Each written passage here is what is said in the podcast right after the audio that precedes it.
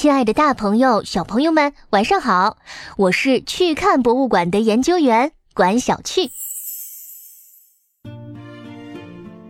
昨天呢，我们认识了被美第奇家族资助的波提切利，也说到当时美第奇家族还资助了许多艺术家，其中就有被称为文艺复兴三杰之一的达芬奇。五百多年前，达芬奇出生在佛罗伦萨附近的一个小镇。他从小就什么都干得很好，尤其是画画。十五岁那年，他被爸爸送到了当时欧洲的艺术中心，离他家不远的佛罗伦萨去学习艺术。在这期间，他曾经专门抓了一堆可怕的动物，创作出了一位丑陋恐怖的妖怪，吓坏了送他来学画画的爸爸。达芬奇究竟做了些什么呢？那天，在达芬奇爸爸乡下的庄园里，有一位农夫用木头做了一面圆圆的盾牌，希望达芬奇的爸爸能帮忙把这面圆盾带去佛罗伦萨，让那儿的艺术家装饰一下。他爸爸呢，正好要去佛罗伦萨看学画画的儿子，就顺便把圆盾交给了达芬奇，让他在上面啊随便画点什么装饰。达芬奇就决定要画希腊神话里恐怖的妖怪美杜莎。在神话里啊，美杜莎长着蛇发，就是说她的每一根头发都是能喷出毒液的毒蛇，而且凡是跟他对视的人都会变成石头。这样可怕的妖怪最适合装饰在盾牌上吓唬敌人了。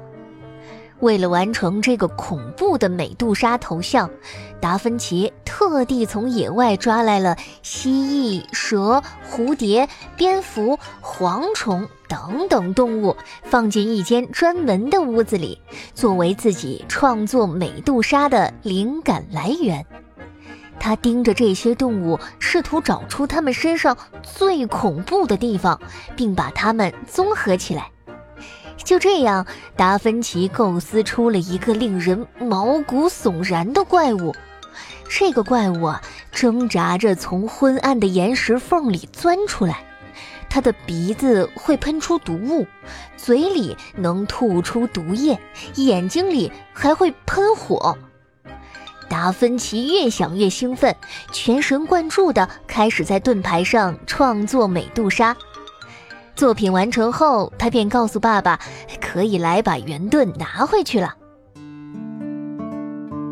这天清晨，爸爸到了达芬奇住的地方，他让爸爸在门外等一会儿，然后自己跑回屋里，把画架拖到房间正中间，把用美杜莎装饰好的圆盾放上去，接着又关上窗户。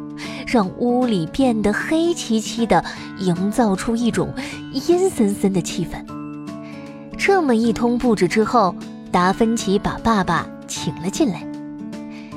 爸爸一进门就被屋子中间可怕的美杜莎头像吓了一大跳，差点没跑出去。达芬奇看到这样的反应，十分高兴，说：“这就是自己想要的效果。”他爸爸回过神来之后，觉得这真的算是一件十分优秀的艺术作品了，就大力夸赞了达芬奇。然后呢，给之前的农夫重新买了一面盾牌，而把达芬奇的作品卖给了一位商人。之后，一位贵族又用翻了两倍的价格买下了它。可惜的是啊，这面吓人的盾牌没能保存下来。